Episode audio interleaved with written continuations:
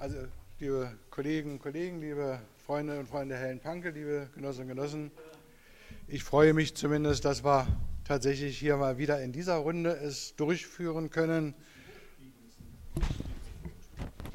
Glaubt ihr, dass es jetzt lauter wird? Dass wir das also hier in dieser gemeinsamen Form durchführen können. Die DDR in der deutschen Geschichte, Lehrstellen, Irrwege, Anregungen, Fragezeichen ist hier heute mein Thema. Vielleicht sollten wir es mit dem großen französischen Historiker, na, Technik ist Glückssache.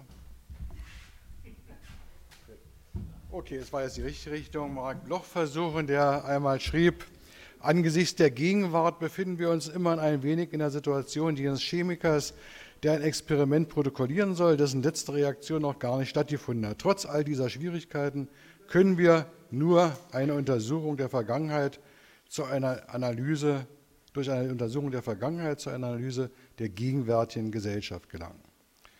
Zudem ereilt die Zeithistoriker der deutschen Geschichte ab 1945 das Schicksal aller Zeithistorie. Die Zeitzeugen sterben aus. Das Schicksal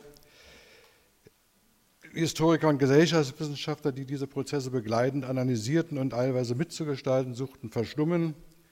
Es bleiben die Akten, die medialen und keineswegs überwältigungsfreien Zeugnisse, die Erinnerungen, Interviews und Memoiren von Akteuren, Betroffenen, Wissenschaftlern und seltener Wissenschaftlerinnen. Und es bleibt wie stets, wenn es um in die Geschichte geronnene Politik geht, die Interessen heutiger Politik und ihrer im übertragenen Sinne intellektuellen Entourage die Geschichte so zu schreiben, wie sie passen soll. Zudem waren Historiker wie Thomas Lindenberger und Martin Sabero unausgesprochen und verklausuliert. Die Geschichte der Tatsachen und die Geschichte der Vorstellung von Tatsachen stehen in ihrer wissenschaftlichen Praxis heute mehr oder minder gleichwichtig nebeneinander. Also auch die Interpretation. Neudeutsch, Neudeutsch würden wir wohl bei einem Teil dieser Vorstellungen von Fake News oder deutscher von Lügen sprechen und die DDR wie der Realsozialismus sind dafür die, als ideale Projektionsfläche auserkoren. Hier kann es natürlich um keine Ehrenrettung für die DDR gehen. Sie hat das nicht nötig, aber sie bedarf einer nüchternen, kritischen, in die historischen Zeitläufe, Konflikte und Moden ihrer Zeit hineinpassender Analyse. Natürlich stellt jede Generation mit ihren Erfahrungen, Einsichten, ihrem Wissen und ihren Vorurteilen ihre Fragen. Für die Sieger der Geschichte ist es einfach, eine Geschichte des Verdikts praktizierten Sozialismus zu schreiben, weil sie mit den Angriffen auf das heilige Eigentum, auf die Macht wie Privilegien der herrschenden Klassen nichts am Hut haben. Die Verlierer tun sich schwerer, sie hadern mit den realen Bedingungen dieses gescheiterten Sozialismus. Nicht wenige sind überzeugt, dass sie erst jenseits dieser Vergangenheit wieder eine sozial gerechte Gesellschaft errichten können. Sie beneiden seit 1917 die Sozialdemokratie, deren Reformen so wirksam waren, verzeihen ihr meist das Bündnis mit dem Kapital und sind zu selten verwundert, dass auch das Jahrhundert der Sozialdemokratie soziales Unrecht, Ungleichheit, Demokratiedefizite und eine immer noch oder auch wieder vermehrt militarisierte Außenpolitik hinterlassen hat. Der heutige Mainstream bei aller notwendigen klaren Zeichnung hat klare Prämissen.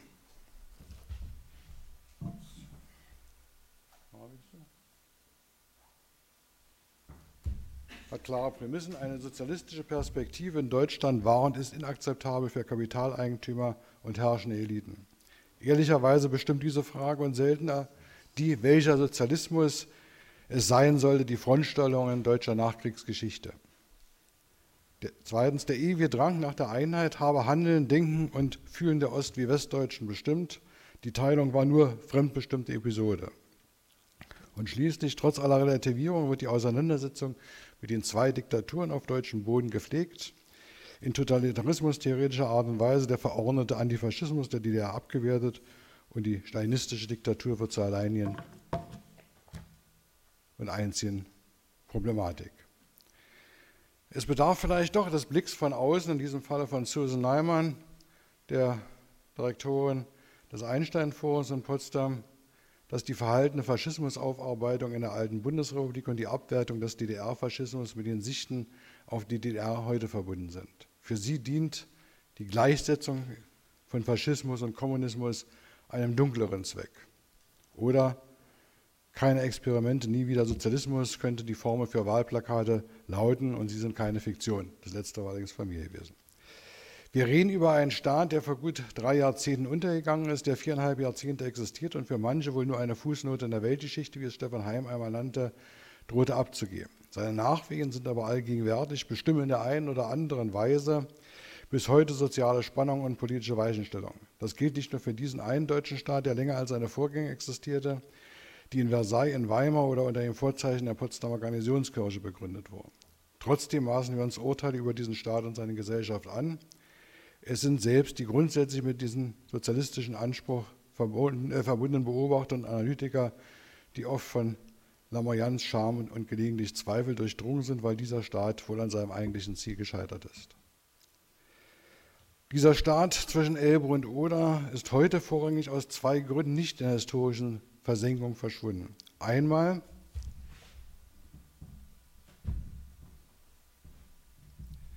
weil die jüngeren politische Entwicklungen zeigen, dass ein beachtlicher, beachtlicher Teil der Wähler im Osten zu Tabubrüchen bereit ist und mehr oder minder stramm rechts jenseits des akzeptierten Konservatismus wählt. Und zweitens hängt das damit zusammen die Einsicht, dass dieser ostdeutsche realsozialistische Staat in seiner Abwicklung und Transformation weder sich spurlos in einer westdeutsch definierten Erfolgsgeschichte aufgelöst hat, noch aus den Erinnerungen der Ostdeutschen gelöscht ist. Damit geht es in der DDR weniger anders, ein wenig anders um als in den einstigen östlichen realsozialistischen Nachbarn, die von den heute dort herrschenden Eliten nahtlos in der eigenen Nationalgeschichte versenkt und oft genug nur als Schauplatz eines äh, mit dem Zweiten Weltkrieg und der deutsch-faschistischen Besatzungszeit beginnenden Okkupationszeit betrachtet werden, die 1989-90 endlich beendet wurde.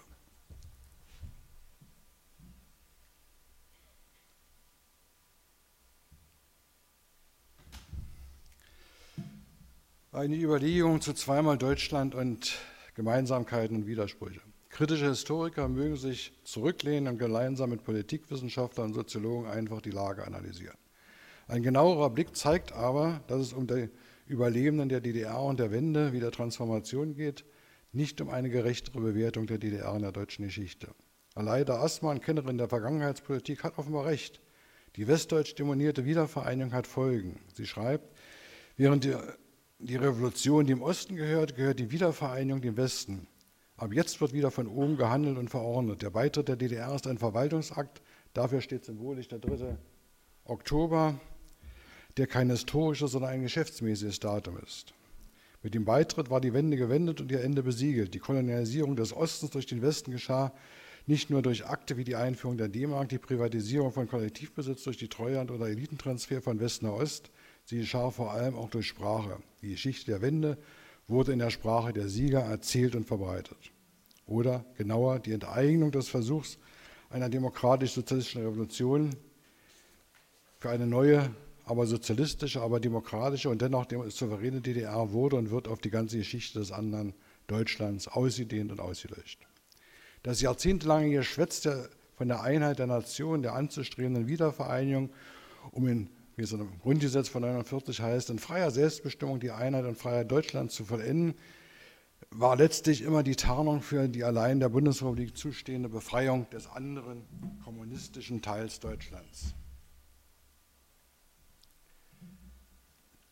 In Vergesslesen sei die klare Ansage des ersten Bundeskanzlers Adenauer ins Stammbuch geschrieben, die Bundesregierung unterstützt jederzeit und mit allen ihr zur Verfügung stehenden Mitteln den Willen der Bevölkerung in der Sowjetzone nach Befreiung vom kommunistischen Joch der Sozialistischen Einheitspartei und nach einer wahrhaft demokratischen Vertretung. Die Wühlarbeit des Kommunismus in der Bundesrepublik wird sie energisch unterbinden. Dieser Kernsatz der Regierungserklärung, dessen Hervorhebung im Originalprotokoll so drin steht, vom 14. September 50 löste lebhaften Beifall auf allen Seiten des Hauses, mit Ausnahme der KPD aus, mit Bravo-Rufen und Händeklatschen. In den folgenden Jahrzehnten wurde mit beiden Aufgabenstellungen so ernst gemacht, wie es das internationale Kräfteverhältnis. Das nicht, dass Sie klarer sprechen? Manchmal geht es, aber nicht immer. In den folgenden In den folgenden Jahrzehnten wurde mit beiden Aufgabenstellungen so ernst gemacht, wie es das internationale Kräfteverhältnis zuließ. Wiederbewaffnung Andienen an einer Westintegration mit militärischer und teilweise und idealerweise nuklearer Option, Propaganda und Geheimdienstkrieg, KPD und Berufsverbote bestimmen die nächsten Jahrzehnte. Erst die Einsichten aus den USA nach Kuba- und Berlin-Krisen und der sozialdemokratische Vorstoß in Richtung einer neuen Ostpolitik weichten diese unerbittlichen Frontstellungen zur ostdeutschen Irredenta auf. Willy Brandt wollte, so sein Anspruch bei Regierungsantritt, ein weiteres Auseinanderleben der Nation verhindern, also versuchen, über ein geregeltes Nebeneinander zu einem Miteinander zu kommen. Die, Kultur, die Kulturnation, so seine Vorstellung, sollte das einige verbindende Band zwischen BRD und DDR sein, die Rückversicherung in gemeinsamer Geschichte, Sprache und eben Kultur. Die Zeiten haben sich zweifellos geändert. Heute besteht kein Bedarf mehr, für einen Weg mit der DDR ins Gespräch zu kommen, sich der gesamtdeutschen Gefühle und Verbindungen zu versichern und zu schauen, was für diesen Dialog und eine gemeinsame Zukunft wichtig sein könnte. Repression und Mauer halten in den meisten heute vorherrschenden Geschichtsdarstellungen diesen Staat zusammen Deutschland konnte in seiner Geschichte bei allen Irrtümern und blütigen Konflikten nur dem Westen verpflichtet sein, der für Heinrich August Winkler unausgesprochen zwangsläufig mit einem Kapitalismus einer Marktwirtschaft verbunden war und Ausdruck in den Menschenrechten finden würde. Die Menschenrechte als zentraler Punkt westlichen Selbstverständnisses als Vehikel der Systemauseinandersetzung, als Losung, die von den Oppositionellen im Osten begeistert aufgenommen wurde und 1989, 91 durchgesetzt werden konnte. Oder die es zumindest versuchten. Auch wenn Winkler die DDR bekannt ist in seinem Werk, wie den meisten seiner Kollegen, ist die DDR nur die Folie, vor der sich die westdeutsche und seit 1990 gesamtdeutsche Erfolgsgeschichte leuchtend und nur mit wenigen Makeln behaftet abhebt.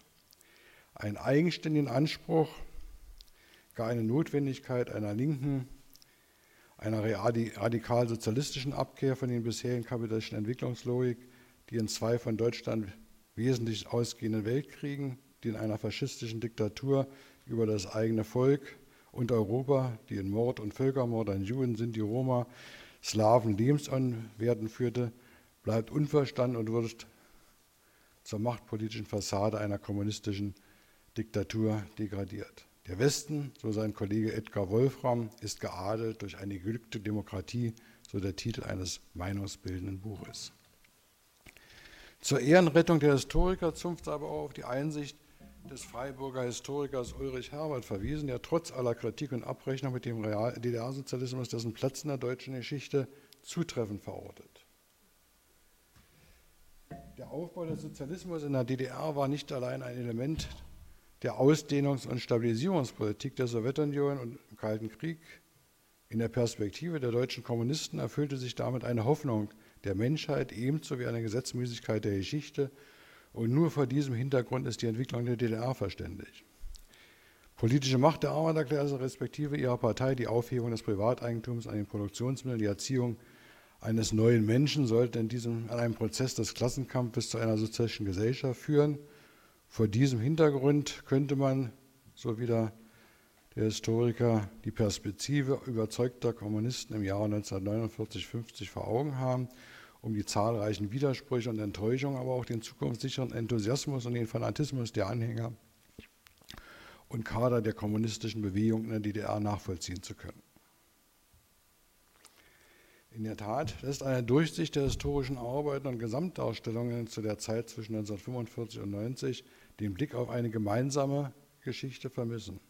Im Kontext von neuer Ostpolitik und widersprüchlicher kalter Kriegserfahrung der 60er Jahre unter dem Damokles einer nuklearen Austragung des Systemkonflikts.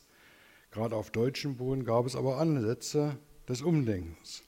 Einige wenige Historiker und Politikwissenschaftler wollten den anderen deutschen Staat, sein politisches und Gesellschaftssystem ernst nehmen. So irritierte der äh, Soziologe und Politologe Peter Christian Lutz mit dem Bekenntnis zu einem notwendigen, wie er es nannte, systemimmanenten Analysierens der DDR. Er wandte sich gegen die bis dahin und heute wiederbelebte Totalitarismustheorie, seien DDR-Sozialisten im ständigen Wandel und setzte auf empirische, vergleichende Untersuchungen. Dieser Forschungsansatz schlug sich auch in den weiterentwickelten Handbüchern zur DDR, insbesondere auch den am Vorabend des Untergangs der DDR noch fertiggestellten, aber dann praktisch in die hintersten Regalplätze verdammten Handbuchs zur doppelten Bilanz 1949-89 nieder. Bei den Historikern leistete Christoph Klessmann eine bis heute nicht ernsthaft fortgesetzte Pionierarbeit mit seiner vergleichenden und verbindenden Geschichte bei den deutschen Staaten, die für die Zeit der doppelten Staatsgründung bis 1955, erstmals 1982 für die Zeit des Nebenlanders der beiden Deutschländer bis 1970, dann 1980 folgende Untersuchung. Manche Kollegen versprechen seit einigen Jahren vom Ansatz einer asymmetrischen Parallelgeschichte lernen zu können. Aber zumeist bleiben in der neuen Zeit die Aufmerksamkeit und vor allem die Aufnahme des doppelbiografischen Ansatzes der westdeutsch dominierten Historikerschaft versagt. Der blieb Historikern überlassen, die aus dem anderen Teil Deutschlands in die neue deutsche Einheit finden sollten und nicht bereit waren, die eigene Geschichte, die Geschichte ihres Staates von einem gesamtdeutschen Bezug abzukoppeln und ausgegrenzt zu bekommen. Nicht zufällig hat die damalige PDS in Gestalt ihrer historischen Kommission dem Wiedervereinigungs- und Einheitsgeschwätz widerständig die Idee von der Doppelbiografie beider deutscher Staaten gegenübergestellt. Dieses Diskussionsangebot spielt für die Mainstream-Historikerschaft, aber auch für die meisten linken Diskussionszusammengänge leider bis heute keine Rolle.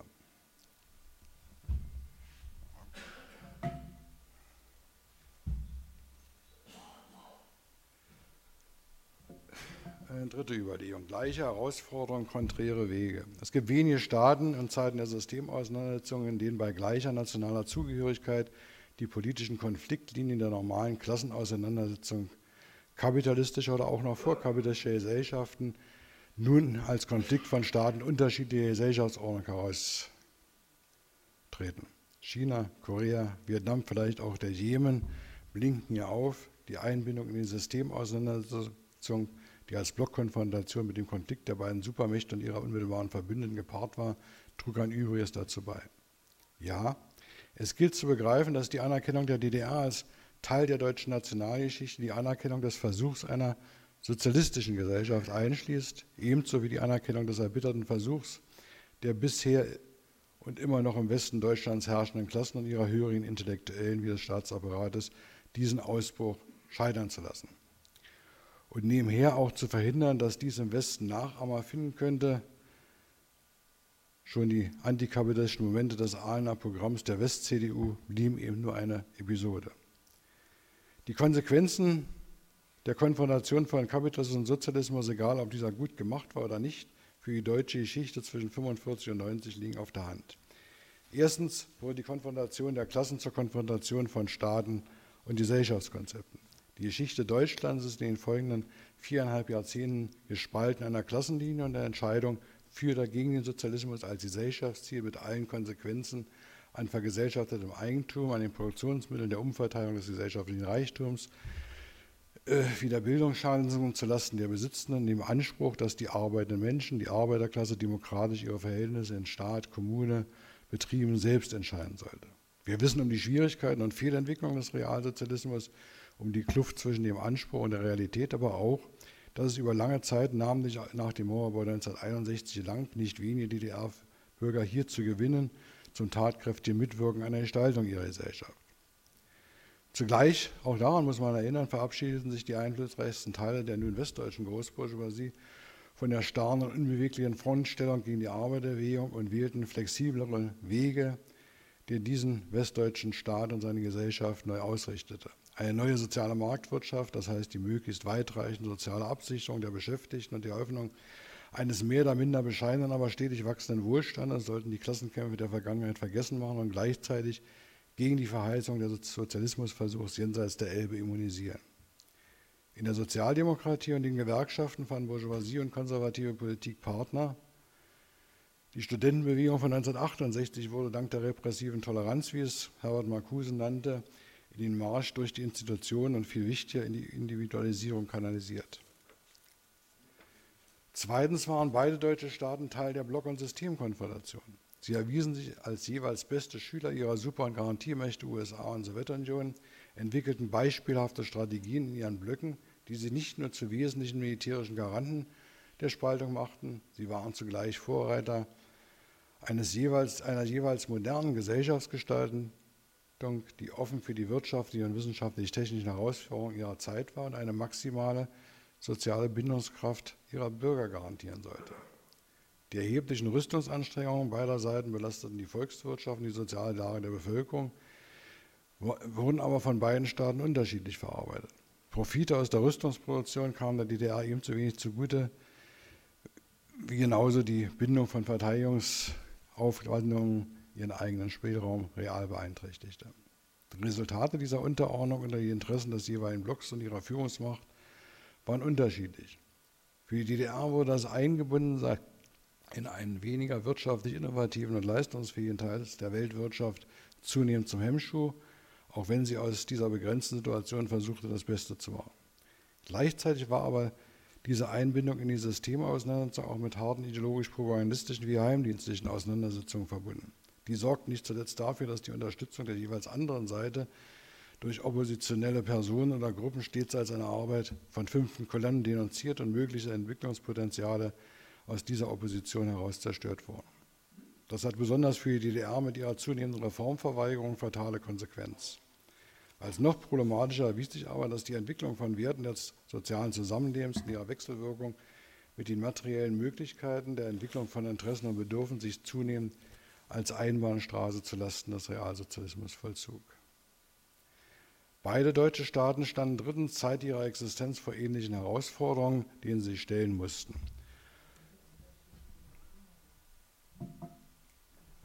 Das werden wir sicherlich auch nochmal diskutieren. Ich habe mal hier so ein paar Sachen, Stichworte wesentlich bloß nochmal aufgezählt.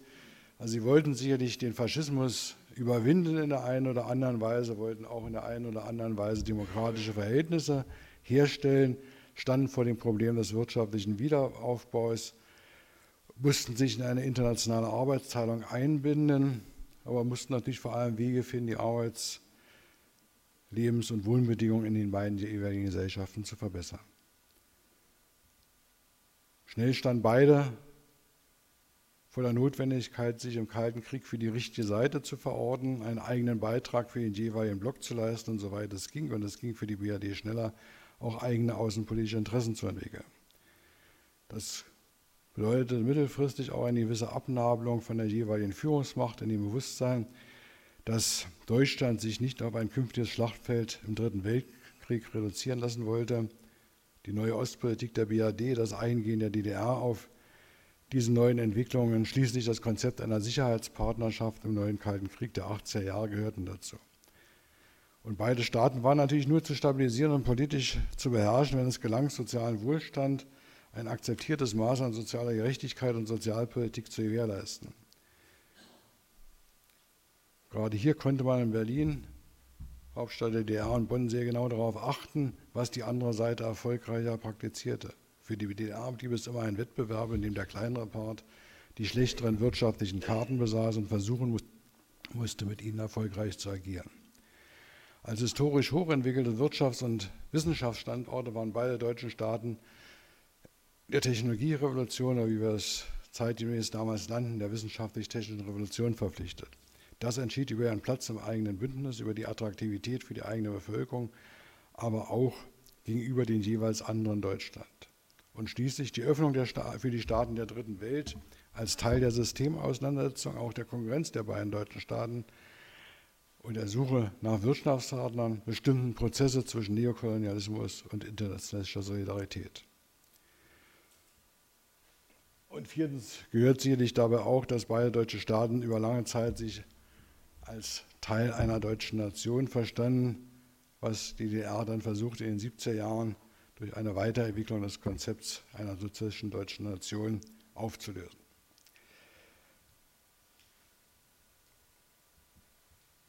Kein Fazit, aber eine abschließende Bemerkung. Lange Rede, kurzer Sinn. Die wechselseitige Geschichte beider deutscher Staaten ist in ihrer Verflochtenheit bislang nicht ausgeforscht. Auch mit zwei Hauptstädten, Fahnen, Hymnen und zwei konträren Gesellschaftsmodellen verbindet beide deutsche Staaten viel. Da der Weg in der DDR 1990 beendet wurde, ist diese Suche nach Gemeinsamkeiten wohl besonders herausfordernd. Die 45 Jahre SBZ und DDR stehen in der deutschen Geschichte für einen Auf- und Ausbruch aus der langen Geschichte der Ausbeutergesellschaften, für den Versuch eines besseren Deutschland ohne Ausbeutung und Unterdrückung. Es gelang tatsächlich, was gerade nach dem Ende der DDR immer wieder angegriffen wird, ein Antifaschismus, sowohl verordnet als auch für eine überwiegende Mehrheit der DDR-Bürger verinnerlicht zu praktizieren. Nationalismus und Rassismus schienen ausgerottet, die Liebe zur Arbeit, zu kollektiver Gesellschaft konnte lange dominieren und über die Konstruktionsmängel des Sozialismus sowjetischen Zuschnitts hinwegtäuschen. Die Vorherrschaft einer allwissenden, äh, alllenkenden Partei, die ebenso paternalistisch wie patriarchal die Geschicke der Gesellschaft lenken wollte, bis die Arbeiterklasse und das Volk reif genug wären für eine umfassende sozialistische Demokratie. Das alles ließ aber schließlich diesen Sozialismusversuch mitscheitern. In einer feindlichen Umwelt mit genauso verknöcherten Verbündeten unter massivem Druck kehrte die DDR in den Schoß der kapitalistischen Gesellschaft zurück. Die Bürger dieses Staates wollten jetzt und hier materiell besser leben, reisen, mit harter Währung etwas darstellen in der Welt. Sie mussten den Preis dafür erst lernen und lernen ihn weiter in einer Gesellschaft, die immer noch zwischen Ost und West gespalten ist, aber deren Spaltung in die, die haben und die, die etwas zu verlieren haben, unverändert vorhanden ist.